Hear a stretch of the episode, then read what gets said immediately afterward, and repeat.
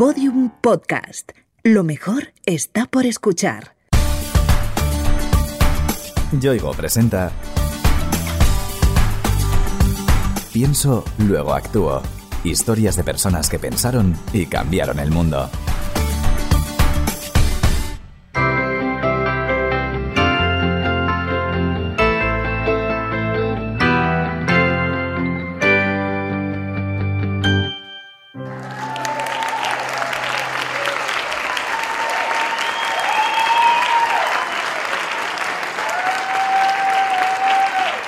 Estos atronadores aplausos es lo que escuchan tras cada representación los bailarines y bailarinas de danza móvil, una compañía sevillana de danza contemporánea. Soy Esmeralda Valderrama, directora de la compañía Danza Móvil y fundadora junto a Fernando Coronado de la compañía Danza Móvil. Llevamos aquí ya en Sevilla pues 25 años trabajando con personas con discapacidad intelectual. Ese es el rasgo que caracteriza a danza móvil, que sus bailarines son personas que tienen alguna discapacidad intelectual. Eso no resta ni un ápice de calidad a sus montajes, que son totalmente profesionales y con numerosos premios en su haber algo que aún hoy sigue sorprendiendo a mucha gente. En principio a la gente, claro que le sorprendía, sí, sí, claro que le sorprendía. De hecho, nos ha pasado, pedían una pieza, mandábamos un vídeo promo de la pieza y decían, vale, sí, sí, pero es que verás, creo que no os habéis entendido mal, es que tiene que haber un bailarín con discapacidad. Y lo había, lo que pasa es que no se daban cuenta. Diversidad, arte, participación social e inserción laboral. Estos son los principios que rigen Danza Móvil, un proyecto que nació en 1995 de la mano de Esmeralda Valderrama, cuya conexión con la danza es casi innata. Lo que más me gustaba era bailar. Realmente se lo tengo que agradecer a mi madre porque con cinco años ya pues empezamos a buscar academias donde se hiciera danza. Yo nací en Madrid, en la calle Huertas, esquina León, y la academia que estaba más cerca era la de Amor de Dios, que pero claro, era una academia de flamenco, yo flamenco no quería. Y luego existía una academia de danza, de ballet, en el Círculo de Bellas Artes y luego el conservatorio. Y yo fui pues al Círculo de Bellas Artes y mí, lo peor que me podía pasar era no ir a clase de ballet, me gustaba mucho, muchísimo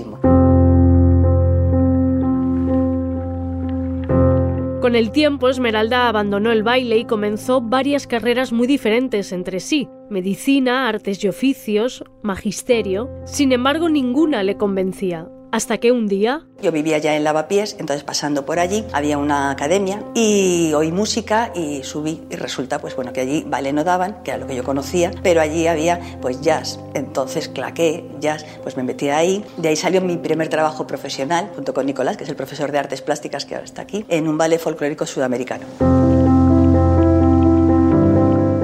Al principio el baile era solo una afición para Esmeralda. Le ayudaba a evadirse, a crecer como persona, pero no imaginaba que acabaría convirtiéndose en su vida. No soñaba con ser una gran bailarina, soñaba con bailar. Nunca con ser una gran bailarina, sino sencillamente bailar, que es lo que a mí me gusta. Yo era muy tímida, y lo sigo siendo, ¿eh? pero antes era muy, muy tímida. Entonces, gracias a la danza, empecé a, a, poderme relacionar con todo lo que me rodeaba, a poder expresar lo que yo sentía. Evidentemente, luego ya se convirtió en una forma de vida, porque cuando tú te dedicas a bailar, ya es una forma de vida. Entonces, para mí significaba eso, pues encontrar mi identidad. En sus primeros pasos en el mundo profesional del baile, Esmeralda se dio cuenta de que su visión de la danza no era la mayoritaria. Cuando tú ibas a audiciones, a mí eso era algo que me ponía enfermo, porque tenías que ser ya de una determinada medida, ni alta ni baja, ni gorda ni flaca. Entonces yo eso tampoco lo entendía, para mí la danza no era eso, la danza iba mucho más allá que fue de ahí de donde me vino luego la historia de empezar a trabajar con otros cuerpos, porque para mí era una equivocación, porque yo creo que cuerpos diferentes aportan mucho al hecho escénico, dan otra energía, otra dinámica y otra estética. Entonces, de ahí me viene el que yo durante todo mi recorrido profesional estaba RQR diciendo, no, no, esto no puede ser. Le costaba encontrar profesionales del baile que compartieran su forma de ver ese mundo, hasta que asistió a un ensayo de la Fundación Psicoballet, un proyecto de danza creado por la bailarina y coreógrafa Maite León, en la que convivían bailarines con y sin discapacidad. A mí me impresionó muchísimo porque era todo lo que yo había pensado que se podía hacer, se estaba haciendo. Me acuerdo que estaban sentados en el suelo, estaban haciendo percusión y aluciné con la disciplina que tenían, me pareció alucinante porque yo sé lo difícil que es eso. Y me impresionó muchísimo. Y, luego ya, claro, cuando ya me presenté, me impresionó más con qué naturalidad se me acogía y con qué naturalidad estaba fluyendo todas las relaciones.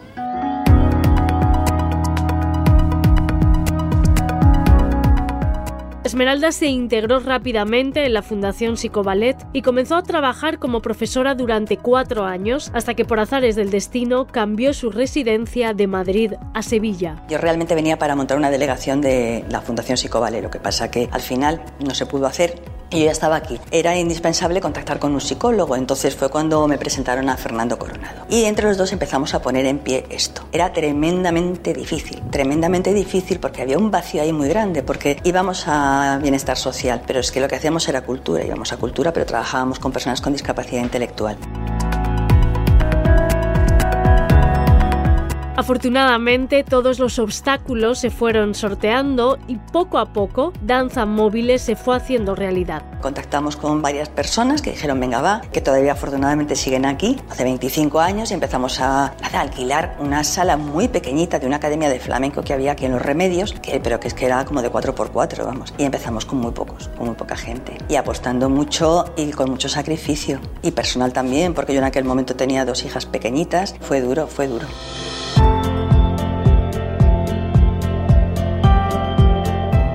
Aceptar la diversidad es la clave del funcionamiento de Danza Móvil. Y no solo aceptarla, sino ponerla en valor e impulsarla. Todos somos diferentes y ya está. Y yo he crecido en eso. La diversidad es la realidad que existe. Esa es la diversidad. Que la diversidad hay que celebrarla porque si tú fueras igual que yo, pues vaya rollo, ¿no? O sea, al contrario, si tú eres diferente, pues yo aprenderé muchas cosas de ti. Me harás reflexionar sobre cosas que yo tengo. Que no puede ser un mundo donde todos seamos iguales. Eso es terrible. Es que la diversidad es lo que nos hace ricos, pero es que es lo que existe, lo que pasa es que no lo aprovechamos.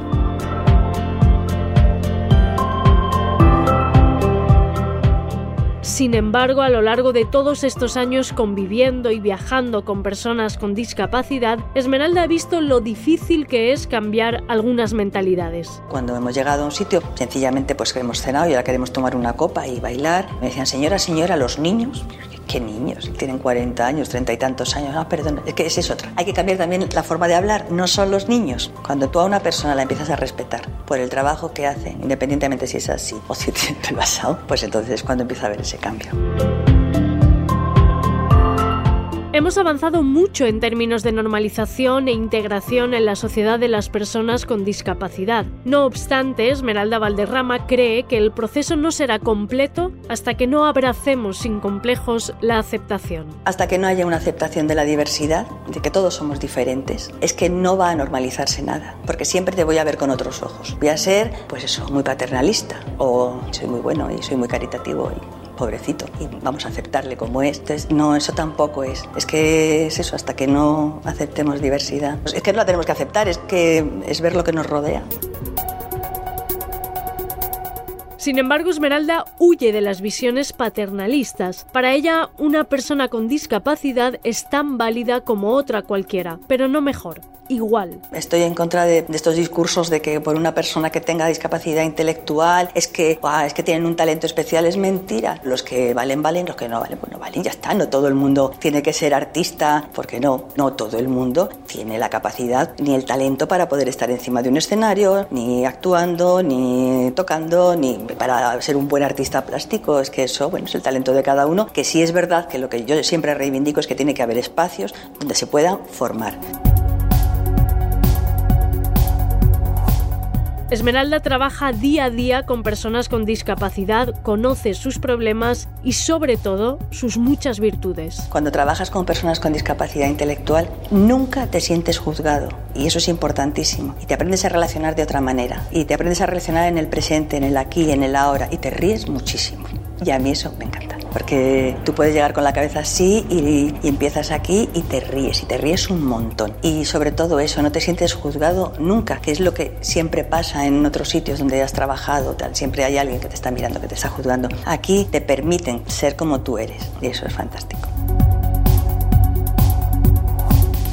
La danza y la expresión corporal son herramientas muy valiosas para las personas con discapacidad. Les proporciona una forma de expresarse única. No tienen buen diálogo, muchos de ellos, que no significa que no tengan nada aquí, sino que lo que sale por aquí es otra cosa. Entonces, se les da un medio de comunicación, un medio para comunicar todos los sentimientos, un medio de expresión, un medio de relacionarse. Normalmente no bailas solo, estás bailando con alguien, te sientes aceptado por alguien, te tienes que mirar en un espejo, te tienes que aceptar como tú eres, como es tu cuerpo. Entonces, claro, eso hace pues que tú vayas cogiendo esa seguridad y que, pues eso, que en definitiva te sientas válido y te suba la autoestima.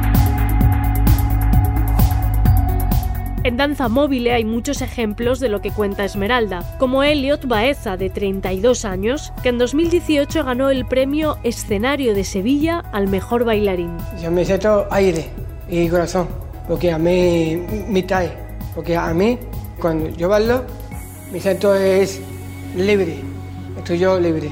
Yo, mi futuro es, ser bailarín. Y mi futuro es, seguir aquí en la escuela.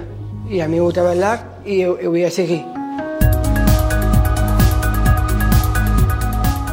Danza Mobile no solo es una compañía de danza. El proyecto lo forman tres patas, compañía, centro ocupacional y escuela. Nosotros tenemos una escuela de danza donde las personas vienen dos veces en semana, una hora. Lo que pasa es que cuando nosotros montamos el centro de creación, pues parte de estas personas que ya tenían edad, que ya tenían 17, 18 años, se meten en el centro de creación, centro ocupacional, donde ya tienen la formación continua. Tenemos el centro ocupacional donde se recibe formación continua y la escuela de danza donde está la gente que empieza. La gente de la compañía, los intérpretes de la compañía salen del centro ocupacional porque evidentemente son los que tienen formación continua para poder profesionalizarse. Esmeralda mantiene unos estándares muy altos en danza móvil. Tanto la escuela como el centro ocupacional o la compañía se rigen por una absoluta profesionalidad. Todos los profesores de los talleres tienen que ser profesionales de lo que están dando. Para enseñar algo tú tienes que ser un apasionado de lo que tú haces. Y además tienes que tener muchos recursos, porque si a ti no te entro por aquí, te voy a entrar por aquí, pero tienes que tener ya una experiencia. Y yo creo que una de las claves que tenemos en danza móvil y de las cosas que hace que funcionen bien es que todos los profesores de aquí son profesionales de las disciplinas que están impartiendo. Por si fuera poco, Danza Móvil está detrás del Festival Internacional Escena Móvil de Arte y Diversidad, que congrega distintas disciplinas artísticas inclusivas como danza, teatro, artes plásticas o música. Cuando empezamos con Escena Móvil y Antonio Álamo, que es el director del Teatro Lope de Vega, nos dice que montemos el festival en su teatro, fue un momento muy importante porque es la primera vez que en un teatro se programaba dentro de la programación del teatro a compañías de teatro y danza inclusiva. En el resto de Europa había festivales, muchos festivales, y bueno, puntualmente se coge este teatro o este espacio o el otro espacio. Pero no había ningún teatro donde se programara dentro del teatro. Fue muy arriesgado por parte de Antonio Álamo.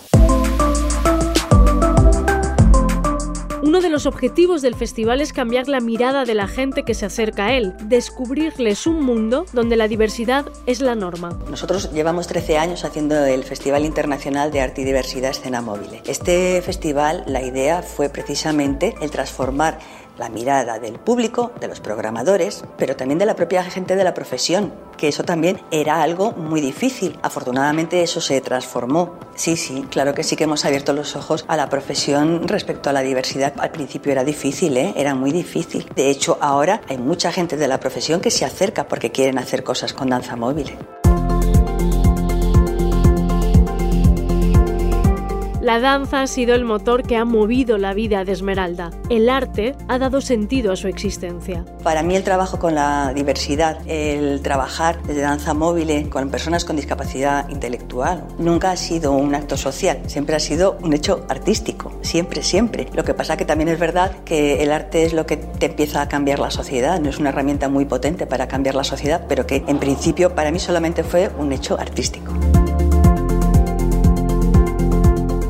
Transformar, cambiar, convertir. Son verbos que a Esmeralda le gusta conjugar, siempre a través de la danza. Para mí la danza es que te hace de otra manera. No es porque sea nada especial, ¿sabes? Sino porque es mi forma de vida. Y a mí además me encanta poder dar un sentido a la vida de otras personas. Si algo me gusta de lo que nosotros hacemos y del proyecto que tenemos es eso, el poder dar sentido a la vida de otras personas a través del arte. Yo me siento muy bien de saber que he podido no es solamente contagiar mi pasión, sino llenar de contenido la vida de otras personas. Eso es lo que a mí más gratificante me parece. Esmeralda Valderrama anima a todo el mundo, con o sin discapacidad, con mayor o menor talento, a expresarse, a liberar su cuerpo y su mente, a bailar. Yo a una persona que quiere bailar le diría que si quiere bailar, que si quiere mm, subir al monte más alto, que si quiere atravesar el río, pues que lo haga, que lo haga. No te puedes quedar con esa cosa de no hacer en la vida lo que tú quieres.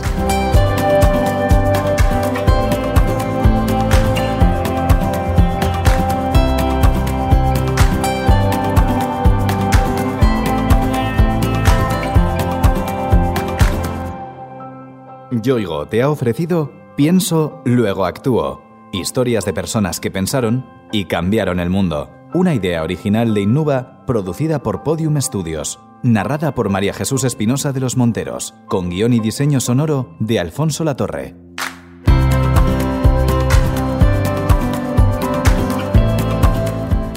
Todos los episodios en la sección de sociedad del país.com, en podiumpodcast.com y en nuestros canales de Spotify, iTunes, iBox y Google Podcast.